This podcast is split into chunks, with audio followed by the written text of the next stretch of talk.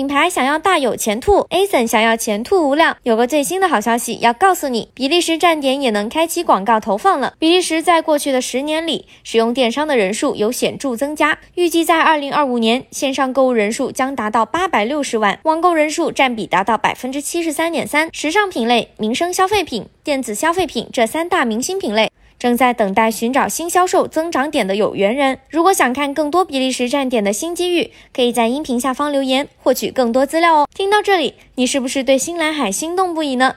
但是也有的卖家说，虽然想要开拓更多站点，抢占先机，但是不知道从何开始。今天我们为你带来了家居装饰公司 Warm Home Designs 在小站点的掘金案例，与你一同剖析多站点掘金的窍门。作为总部在美国的小公司，Warm Home Designs 深知提高品牌知名度才能借力打力，吸引精准消费者，减少预算打水漂的可能。利用了亚马逊广告的解决方案。在美国站点成功开启推广后，他们看到了进一步发展品牌的机会。富有潜力的墨西哥站点，墨西哥站点拥有四千八百三十万数字买家，并且受众还在持续增长。在全球线上零售增长最快的十个国家中，墨西哥排名第九。对比去年，预计增长百分之十八。未来三年，墨西哥的数字买家还将增长三百万左右。而且，美国和墨西哥的热销商品不同，在多站点同时运营，让品牌有了多元化发展的机会。不同品类的商品实现了。销售增长平衡。经过两年的耕耘，One Home Designs 在墨西哥实现了广告销售额达总销售额的百分之六十以上，且超越美国站点广告所带来的销售。那么，对于其他更多的卖家来说，面对这些新站点、新消费者，多广告管理和高销售机会，怎样才能像他们一样轻松入乡随俗，快速占领市场呢？Warm Home Designs 完成新市场拓展有三大掘金窍门：第一是利用亚马逊品牌分析摸清消费者的心，都是知己知彼才能百战百胜。对于新站点的市场摸底，是迈入墨西哥站点的第一步。利用亚马逊品牌分析 ABA 两大报告，Warm Home Designs 获取了当地最受欢迎的关键词，